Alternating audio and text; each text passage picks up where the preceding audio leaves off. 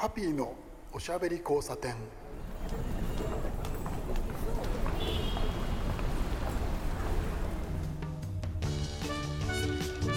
こんばんは。ハピーこと飯塚敦です。今夜も聞いてくださってありがとうございます。えー、スタジオに入る前ですね、えー、仕事をしてまいりました。まあ仕事というほどではないんですけど取材にね、えー、ちょっと行きまして、えー、こちら東京なわけですけど、えー、いつも通りお送りしているのは、えー、秋葉原、えー、神田岩本町のデジタルキッチンのスタジオからお送りしてるんですけれどここからですね電車でまあ30分かかるかかからないかぐらいのところにですね新宿の先、え、中野という場所があります、え、東京の人は皆さんご存知だと思いますけれど、え、有名な中野ブロードウェイがあってあの中にねあのお宅の殿堂マンだらけがあったりとかなんだりとかっていう場所ですけれどそこにですね、まあ、あの私の仕事なんであのカレーのお仕事、えー、だったわけですね取材なんですけど少しですね、えー、レビューですねこれはね。えっ、とレストランがねあの開く前だったりとかあとはその相手からそのそれほど経たないうちにちょっと食べて感想をくださいみたいな、えー、そういうね、えー、ことをいただくことがあります。今日行ったのはね、えー、東京ではね割と、えー、有名な、えー、インドインドカレーの、えー、レストランチェーンえターリー屋というところがありましてそこがですね新しいコンセプトで、えー、スパイスカレーのお店を始めました。スパイスカレーハウス、えーハリーや中野サンモール店というね、あのスパイスカレーハウスっていうとカレースパイスカレー、えー、ハウスっていうとちょっと違うニュアンスになっちゃうんですけど。なかなかこれがですね美味しい、えー、インドカレーではない、えー、スパイスカレーを、え、食べてきたんですけど。これはなかなか良かったんですけど実はですねあのご一緒した、えー、人が一人いましてカレー業界の人ですけれどね。カレー業界の人って言っちゃっていいのかな？いいんだよね。いいんですよ、えー、あちら名義の時はそれで OK という話をもらってます、えー、この後、えー、一緒に帰ってきたのでゲストに出てもらっちゃうことになりました、えー、少しこのまま待っていてください。ハッピーのおしゃべり交差点。ゲストコーナーです、えー、今日のゲストはスパイシー丸山さんです。こんばんは。はいこんばんは。よろしくお願いします。よろしくお願いします。スパイシー丸山です。どうもどうも。いろいろ挟んでいこうかいやいやいやいやいやありがとうございます、はい、あのスパイシーさん今日すいません。なんか無茶ぶりをして。美味しかったですね。ね美味しかったですよね。良かったですよね。そうそうそう、うん、しっかりとこうターリー屋らしさを残しつつ、はい、まあこうスパイスカレーというはい、キャッチーな華やかな一皿に仕上げたようなね。ねはい。えー、面白かったです、うん、はい。えー、スパイシー丸山さんは皆さん、えー、お名前多分ですね覚えてらっしゃると思います。一度ゲストに来ていただいております。はい。で、えー、2回目の出演ありがとうございます。ありがとうございます。今日はですね本当にあのちょっと無茶ぶりになっちゃったんですけど、うん、たまたまその、えー、ターリー屋さんからねお声がかかって、はいはい、うん、スパイシー丸山さんとハッピーさんあの一緒にちょっとどうよっていう話をいただきまして一緒に行ってきたんですよねなかなかですねあのタリアさんあの面白い、えー、チェーンですよね、インド料理ではなくてインドカレーえー、というくくりでねインド料理っていうと、まあ、あのー、本当にいろいろなものがあるじゃないですか、えー、日本人がそのカレーだとこう思ってる、はいはい、あの煮込み料理もあれば炒め料理もあれば揚げ物もあってって言って、えーまあ、和食と同じですよね、あの調理法がいろいろあっていろいろな種類がある、えー、でもターリアさんはですねインドカレーカレーを、えー、メインにしたレストランということで。今回ねちょっと面白い、えー、コンセプトでしたよね。スパイスカレー。そうそう。新業態っていうことなんですよね。はい、はいななんかあのー、スパイスカレーっていうとスパイスカレースパイスカレーって皆さん言いますけど、えー、大阪スパイスカレーというのが多分その言葉の根っこですよね、あれはきっと、うん、僕はそう思ってるんですけれど、まあ、そこに行ってですねスパイシーさんと、えー、ご飯を食べて、ちょっといろいろねあの意見を差し上げたりとかしてきたわけですけど。いや美味しかったです美味しかったですよ、えスパイシーさん何が美味しかったですか？僕はね好みは？好みだったのは濃厚なダル。はい。ダルカレーとあとは、えー、酸味の効いた野菜カレー、はい。うん、あと僕もう一つはキーマを選んだんですけど、はい、ダルと野菜の感じが僕は結構好きでした、ね、なるほどなるほど、うん、えっ、ー、とですねあのー、そのタリアさんの、えー、新しい業態ですねスパイスカレーのお店で、えー、カレーが4種類用意されたんですよね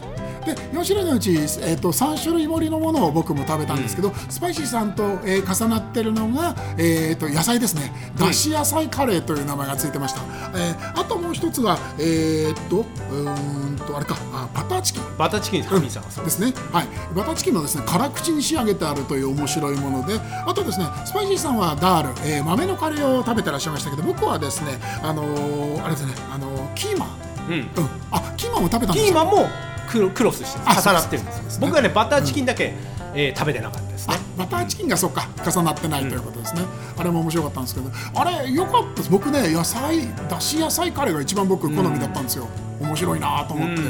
だしを使うんですよね、ベースはトマト系のカレーで、はい、中に入ってるえー、大根やたけのこなどのちょっとこう根菜系をしっかりと出汁を効かせて煮込んで合わせたような印象でしたね、面白かったですよね、ねほら皆さん聞いたでしょ？もう今のプロのね、えー、感想がこういうふうに出るわけなんですいやいやもうとんでもないです。ただ食べてるだけです。いやいやいや何をおっしゃいますか？スパイシーさんあのー、そう、えー、皆さんその、えー、一回聞いてらっしゃる方は覚えてらっしゃると思うんですけどスパイシー丸山さん、うん、えっ、と肩書きは何になるんでしょう？スパイシー丸山っていう名前でやる場合はカレー研究家ってこうざっくりとね。ざっくりね。ざっくりとしたこう、はい、ちちょっとこううさんくさい響きも合わせ持つカレー研究家。次に来るのがスパイシー丸山って、はい。えー、もう本当になんかこう怪しいのをギュッと詰めたような。しかもね実物はこうターバンかぶって、ね、キャッチーにね。番組のねあの SNS でもあの流すと思うんですけどあの写真を見ると分かると思うんですけど あのスパイシーさんいつでもですねあのターバンをかぶってるんですよ。そうそうそう。もうね、ね、だから多くの人がきっとイメージするだろうなっていうのは ある意味こうちょっとステレオタイプ的なね。それを全部背負って ステレオタイプ背負ってで、キャッチーに活動している、もう僕の中でね常に葛藤なんですよ。結構ね真面目にインド料理とかカレーとかと向き合ってるんですけど、はい、もう名前もふざけてるし 格好もふざけてるし。でなんかある意味ステレオタイプをお前はまき散らしてんじゃないのかっていう右用によってはそう捉えがちなんですけどそんな僕がね真面目にインド料理語っていいのかなっていう 常に矛盾を抱えつつまあでもなこうやってさふざけてねなんかこうでもキャッチーをキャッチーのままやる人がいてもいいんじゃないのかなっていうので続けてる感じですねこのスタイルを。ですね。あのー、ですねあのすごくその面白く 話してくださったんですけど、あのー、皆さんがその見た、えー、見たイメージのそのスパイシー丸山さんっていうのは、えー、いらっしゃる、えー、と思うんですけど、うん、えー、僕はあの本当に仲良くさせていただいてスパイシーさんのそのすごく真面目なところとかですね取り組みを、うん、あのねお仕事も一緒にしたのでねすごくそこら辺は知っておりまして。真面目なんで、ま、僕ね真面目すぎるんですよ。つまんない男なんですよ。いやいやいやいや。真面目でもねもっと破天荒だったらいいんですけど 結自分で言うのもないけど破天荒じゃないんですよ。いやいやいや破天荒になっちゃうとこうまとまらない仕事にならないっていう話じゃないですか。破天荒ってどっちかってもうしっかりとこう計算してこうある程度筋書きを自分の中でイメージしたりしてそこに肉付けをしていってで一度ぶち壊してからまたそうこう自分のフリースタイルで元あったのをなぞっていくような、はい、っていうなんかねいろいろ真面目にやってるんですよこれでもいやいやいや本当にですね。あのー、まあその今日はですねあの割とあのいつもは割と避けて通る、えー、避けて通ってないかな、はい、僕は。この番組では避けて通ってですねあのカレーの話をそのがっつりしちゃおうと思うんですけれども、はい。えー、カレー業界、えー、いろいろな方がいらっしゃいます、えー、この、えー、ラジオにはですねゲストで、えー、かなり来ていただいていてまだあのお呼びしてない方もいるんですけど、えー、カレーを食べ歩く人たちの代表的な方はもうお呼びしてるんですよ。まあ、えー、音体、小野和弘さん、えー、それからあとはカレーおじさんの名前でおなじみの秋野リーさん、えー、そしてですね、えー、ブログカレー細胞を書いてらっしゃる、えー、中の人の、えー、松さん、えー、そしてスパイシーさんなんですけどこれでですねあのこういう言い方をするとですね多分ですね怒る人がいると思うんですけど あのあと僕があの、まあ、末席に座ってですね大体食べ歩く人の、えー、皆さんがそのよく見たり聞いたりする人たち全部網羅してると僕は思ってます。いやあの人が足りないとか分かる分かるそういう意見もあると思う、えー、ただですねここら辺の人たちはやっぱりその、えー、業界にねあの及ぼした影響っていうのは、えー、大きくていまだに、えー、大きいということなんですけれどその中でもですね、えー、スパシ丸山さん非常にですね研究熱心それからあと文献をですね、えー、探っていく深掘りするっていう力は、えー、その中でもトップだと僕は考えています。はい、なんかね好きなんですよね。海外の、えー、サイトとかそれから本を、えー、外国語、えー、英語の主に、えー、本を読んでそこからその引っ張ってくるという作業をずっとスパシーさんやってらっしゃるじゃないですか。あれはね価値がありますよ。すごくあると思う。意外とだから、ね、そう日本語で検索した時に、やっぱりねないんですよ、あのー、そこがもう僕の原点ですねそういう活動範囲が決まっちゃいますよね、出てくる話の。で割とあの検索すると同じ話しか出てこないっていうのは事実です、はい、確かに、うん、それをね打破してるのが僕はスパイシーさんだと思いますし。ね、少しでも興味がある人にね、うんうん、なんかこう僕の話もまたそれが正解でもないのでまあその、はい、あこういうふうな情報もあるんだっていう引き出しの一つですね。としてこう楽しんでくれてる人がいるとちょっと嬉しいかなと思います。あのカレーの話だけじゃないんですけれどその今はあのインターネットを使ってその、うん、何でも調べるというそのスタンスが、えー、多くなったんですけれどそういう中でですねあの今一番何が求められるかというとですね、えー、引き出しの多さとそれをその自分の力でチョイスするという、えー、そこだと思うんですね。この2点だと思うんですよ。ですからその情報の、えー、数は多い方がいいですよね。それはつまりそのその中からその自分の意思で選び出すという意味で、えーと、自分のベストチョイスを選ぶ中でその選択範囲が多い方がいいに決まってるじゃないですか。それをですねスパイシー丸山さんはいろいろなところから引っ張ってきて、えー、僕らに見せてくれるというそういういうスタンスを取ってらっしゃって褒めすぎかな。ね 大丈夫かなと思って。いやいやこれがこれが事実ですから。事実いやいや恥ずかしい。いやいやいやいやいやいや。いやこれ事実なんですよ、ね、でもよよくやってると思う自分でもね。なんでこんなお金にもならない。ブロブログ記事を一つ書き上げるのにね、はい、うまくいかない。でもやっぱ構想から考えててやっぱり記事にもよりますけど、はい、3か月ぐらいかかって世に落ちてるものもありますよ、えー、だって裏が取れてなかったりとかなんかこう面白くないとか、うん、記事にならないとか。それだと寝かせ寝かせ3年とか、いやいや寝かせ5年記事とか。いやいや味噌とかそういうんじゃないし。いやそう一番ね寝かせが長かったのは去年の出だしの方2021年の最初の方に書いたやつで、はい日本人で一番最初にカレーっぽいものを食べたのはおそらく15世紀6世紀あたりにあのインドの方に行った矢次郎っていう人なんじゃねえのかっていう記事を書いたやつがあって。それフランシスコ・ザビエルを日本にえーと案内したっていう、まあ記録上にはほとんどあんま出てないけど、まあ、存在としては実際にいた日本で初めてキリスト教の洗礼を受けた人なはずですね。はい、でその方がインドのゴアにまで行ってそれで洗礼を受けていたのでおそらくカレーっぽいものを口にしたんじゃないのかっていう僕の仮説ですね。うんうんうん、ただその仮説っていうのも、ね、その、えー、仮説をそのこう組み立てる中に全部そのなんて言うんでしょうね。裏,、えー、裏を取る。裏打ちが、えー、あるものを組み立てていかなきゃいけないわけじゃないですか、まあ、それを全部調べていくわけですもんね。それはちょっと大変なことだと思います。確かに。ネタとしては面白いけど僕そうストーリーを作るのがね。で事実を積み上げていくのが今ちょっと難しかったかなっていうところありましこれ、ね、だからそのカレーの話でその今は2人でしちゃってますけどこれもうあれですよね。歴史だったり人文だったり、そういうところに僕はその、かかってるんじゃないかと思うんですよ。ね。いやでもねやってること自体はそんな難しいことでもなくてただちょっと調べてるだけで。逆にね僕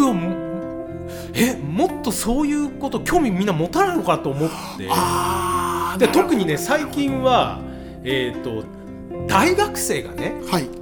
カレーサークルっていうの結構まあ有名な大学どころで見かけますね見かけますね、えー、サークルを立ち上げてで主にね、はい、やっぱ作ることに研究されてるんですよ、はい、確かに確かに。でどんどんどんどんなんかレシピとか見るとああ、い、いレシピだねと思うけどでも僕個人の、あのな思いとしては、はい、僕よりもリサーチ力がおそらくあるだろうしその歴史とかそういうこう勉強的なものに一番距離が近い人たちだから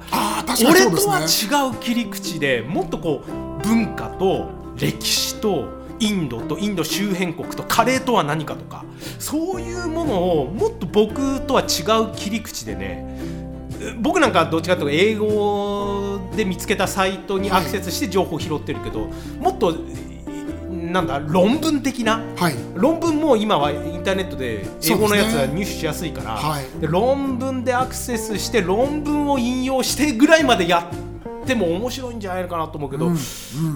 って思うんですよね。だからもう誰か他にやってくんないかなと思って。なるほどなるほど、確かに学生の人たちあのー、そのまあ学校にもよりますけれどそういうものに詳しい教授もいらっしゃるでしょうしその文献を調べられるというね、ね、あのー、その図書館だったりとか、それからとアーカイブのものっていうのが大学独自のものを持ってたりするんで割と確かに言う通りでそういうことがしやすい環境にいるんですよね学生さんたちって、うん、それ使わないのは確かにもったいない確かに。で卒業論文にねそういうものを持ってきたらいいわけで。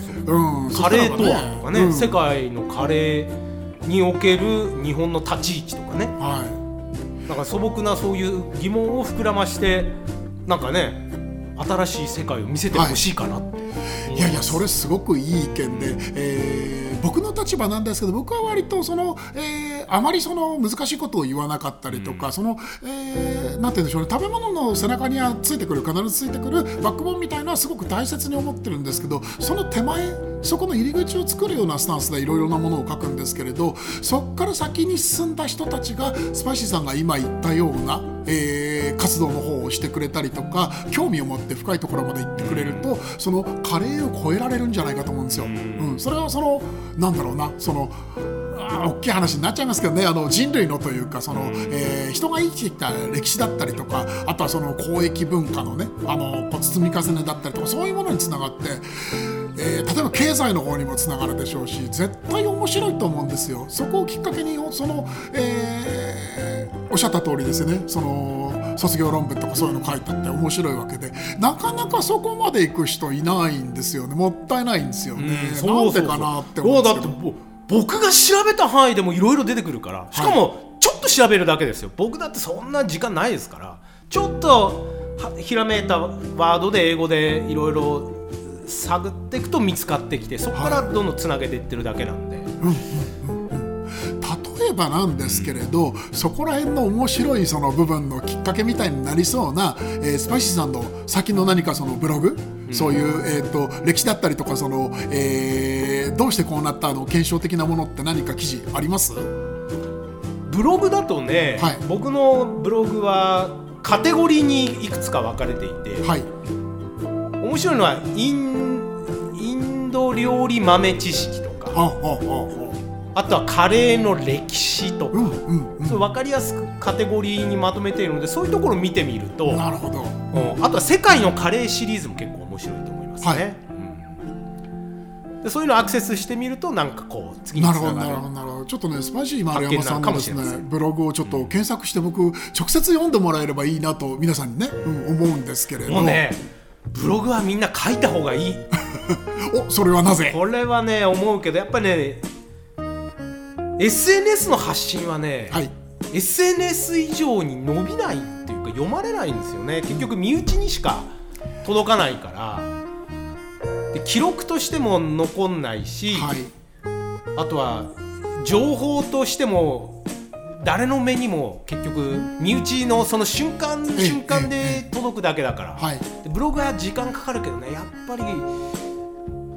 そう一つのなんかこう自分のそすごく資料になるというか自分の知識も増えるし資料にもなるし思ったことをやっぱり一番届けるにはね僕も SNS はやってるけど時間かかるけどあれはやった方がいいと思うなと思うんですよね。確かにね自分の力になっていくんですよね文章を書いて。その、えー、文章を書くにもやっぱりその皆さんにその読んでもらうという前提ですから、えー、嘘書いちゃいけない。ね、真実が知りたい。だから調べるみたいなところでそのそういうサイクルができるとそのなんでしょうね。その年齢も性別も国籍も関係なくあの自動的に勉強するようになるんですよね。これは面白いことだと思います本当に。僕もそうです。時間だけが取られて今流行ってないですけどねブログって、ね、まあまあ確かに。流行ってないけどか書くといいと思うな、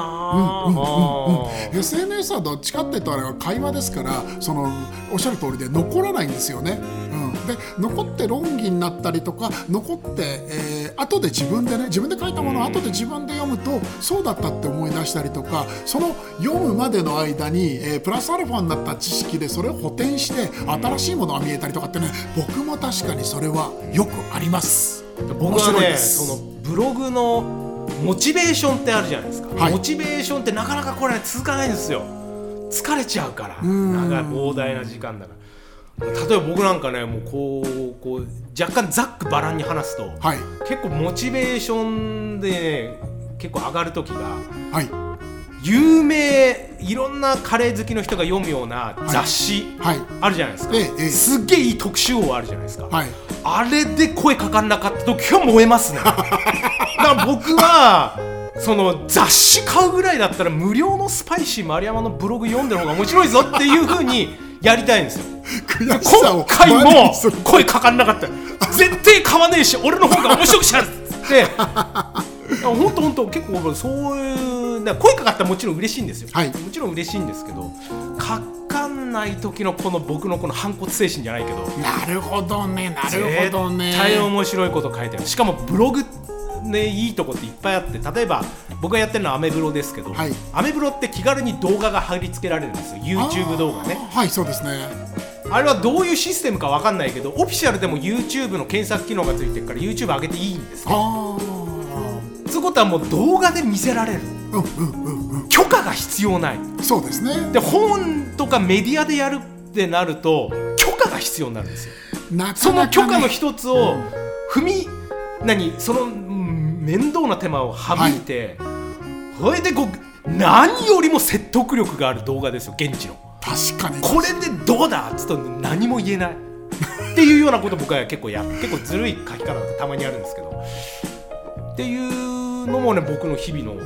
チベーションの一つですね。ね、あの僕もスパイシー丸山さんのブログは読むんですけど何が面白いってちゃんと引用元を書いてくれてるんですよ、うん、そうですからちゃんと引用元大事にしてます。スパイシーさんがそのこう調べて、えー、でまあその引用元からその分かりやすく咀嚼してくれたりとかっていう文章を読んですごく納得したりするんですけどその先に進みたい人は引用元に自分で行って翻訳をしたりとか、うん、えー読み込んだりとかその引用先の他のものを読んだりとかっていうそういうね、えー、先が開けてるのが僕はねスパイシーさんのブログの価値だと思うんですよね。これはねす。ごく大事なことだと思う。うん。あれなかなかできないんすよ。あそこまで細かくちゃんと、うん、大したもんだと思いますあれは。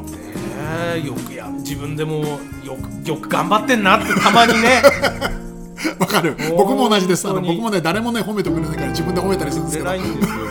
今日こんな話大丈夫？ハッピーさん。大丈夫。大丈夫。大丈夫よ。さなんか違う話しようってなってたんですけど。全然大丈夫。なんかね、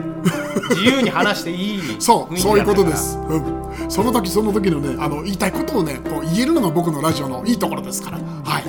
いやでもね本当にねそのブログというものあのー、皆さん使ってると思いますけれどえっとねちょっと面白い話があってあのー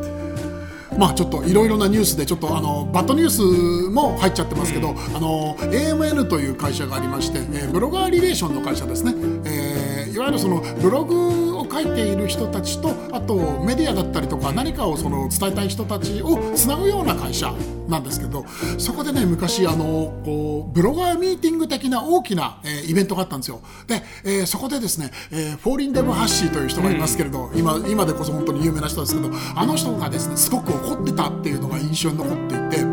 食べ物ブロガーってブロガー扱いされないんだよって言ってプリプリしてたんですよ僕は実はそれは同じく感じてたんですごく共感を、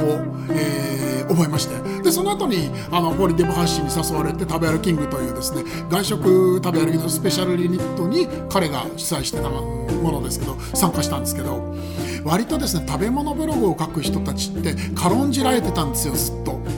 あのそれは何でかっていうとですねまさにそのブログというもののその言葉通りの意味で、えー、ブログってウェブログのことで、えー、日記なんですよね。で、まあ、日記っていうのは普通にそのああったことを書いてどこどこに行きました何を食べましたとても美味しかったよかったなっていうんでいいと思うんですけどそっから先がないじゃんっていうところでちょっとその時にないがしろにされてたっていうのがあったんですね。あのー、その当時のそのブログって割と、えー、分断的な空気があって、うん、でそこでその、まあ、分断とも言いましたけど論断の方が正しいですね、うん、そこで論議をしたりとか、えー、話を広げてみんなで行ったりするっていう空気があったんですけど食べ物ブログにはそれがなかったんですよ実は。今から思うと。だからちょっと差別されちゃった。そういうところで長々ちょっと僕は喋っちゃいましたけど何を言いたかったかっていうと、えー、スパイシー丸山さんのブログにはそういうもののそのこうきっかけとかその土台になるようなものまで全て書いてあるんですよね。嬉しい、ね、日記じゃないんですよ。日記じゃないんですよ。嬉しい。ありがとうございます、うん、研究だったり、えー、それからあれですねそのその先に行くためのその土台にしたりできるようなものを書いてらっしゃるんでここなんですよ価値って。だからスパイシーさんが熱くその書いた方がいいって言ってるのはただ日記書けって言ってるんじゃないんですようん、自分の興味のあるものを掘ってごらんっていう意味ですよね、これはね。まあ、すね。これすごくね価値があることで。僕もちょっとですね今スパイシーさんの話を聞いたから感激してこんな話をしちゃいましたけど。いやだから、ね、もう一点もね結構後半に来てるからね、はい、その流れで言うとやっぱりねもっと根底的な話するともっとみんなねポジティブにインターネットを使うべき。インターネットっていうものがね今今本当になんかへんてこな時期になっちゃって、はい、自由だったインターネットの世界に規制が入るし、はい、物も言えなくなるし動画はバンされるし、ね、でもうもともとその論壇って言われていた時期のブログ確かにいろんな面白いのがあってやめちゃって、はい、まあ、今はノートでやってる人もいたりするんですけど、どっちかっていうとこうツイッターで、うん、その文字数短くして攻撃的な発信がそういう世界でも増えてきたりして、はい、ギスギスギスギスして、ね、もったいない。こんなねこんな僕みたいな大した学歴もないような人間がだよ。Google のあの翻訳機能を使ってちょっとやるだけでいろんな情報にリーチできて確かに YouTube だってなんだ表現狭まってきたかもしれないけどそういう使い方じゃなくてねまだ見ぬ世界行ったことのない場所のリアルな映像が簡単に検索ワード変えるだけで届く。一つじゃない。無数に広がる。その世界を通じて得る得られる。本当に日本にいながらいろんな人の日常を知ることができてあわよくばコミュニケーションコンタクト取ることができて超えると会うことだってできるわけです。友達になれたりそういうツールの今ねなんだかもうギスギス持った。こんなすごいものをもう。でもこれ食べ物好きな人もさ。あのやっぱりもう一個面倒くさいけど言語超えてね。英語にちょっと変えるだけで全然違う。本当のインターネットの面白さがあるから。いやもうポジティブにね言ってほしいんすよっていうね、うん、熱い話で最後いやいやいやいやもったいないっていうのは本当に今ねインターネットに対してはね思ってる僕は。うん。いやでもね、あのー、そんなこんな言いながらですね、えー、時間がねぶっつりなくなりましてですね。このままですねスパイシー丸山さんこれで終わるなっていうのを頃合いで喋ってた、うん、エンディングに残ってもらいますんで、はい、皆さんちょっと待っててください。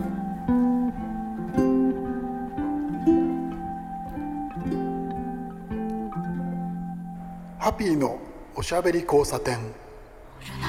ということでですねやっぱりですねあの思い同じだった。嬉しいです嬉しいうん、あの本当にですねあの良きことをなせという話なんですけれどあのインターネットすごく便利になって何でもできるようになって、えー、越えられなかった壁がその誰でも越えられるようになったっていうのがインターネットだと思うんですけどあの、まあ、確かに人口全体、えー、人類全体見たらばそのやっぱりそのマイナスのことを考える人もいないわけはないんですよ。でそれが悪悪目立ちするってのは分かるんですけど使い方もっとあるよね。そうもう本当にそう。いやでもね実はこの話は今回じゃなくて次機会があったらちょっと喋ろうと思って、はい、このインターネットについてね、はい、ネットについてちょっと熱く喋りたかったんだけど、はい、後半にその流れが来たからちょっとぶち込んでみましたありがとうございます、うん、えっとねもうねどうしようかな。もう一本取っちゃおうかな。みたいな話になりましてですね、はいはい、ちょっと面白くなったんでこの後丸山さんと相談してみます、えー、皆さんとはですねもう30分経ちましたんで、えー、そろそろお別れになります、えー、今晩の、えー、ゲストはスパイシー丸山さんでした。ありがとうございました。今日もお付き合いいただいてありがとうございましたお相手はハッピーこと飯塚敦でした。おやすみなさい。